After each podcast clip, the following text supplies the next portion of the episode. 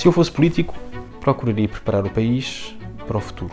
Não o futuro daqui a dois ou três anos, mas o futuro daqui a 10, 20, 30 anos, que é uma preocupação que muitas vezes escapa nos horizontes políticos.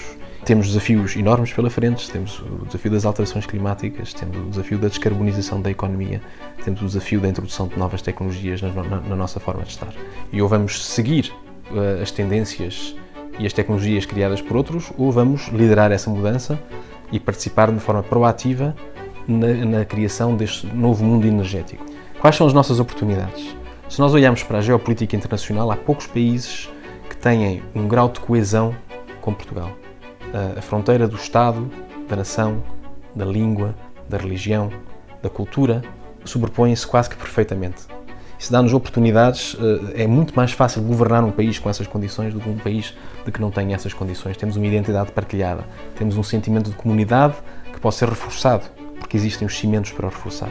Temos é que ter, estar certos de ter, acertar nos objetivos, objetivos de médio e longo prazo, e trabalhar para eles envolvendo o máximo das pessoas.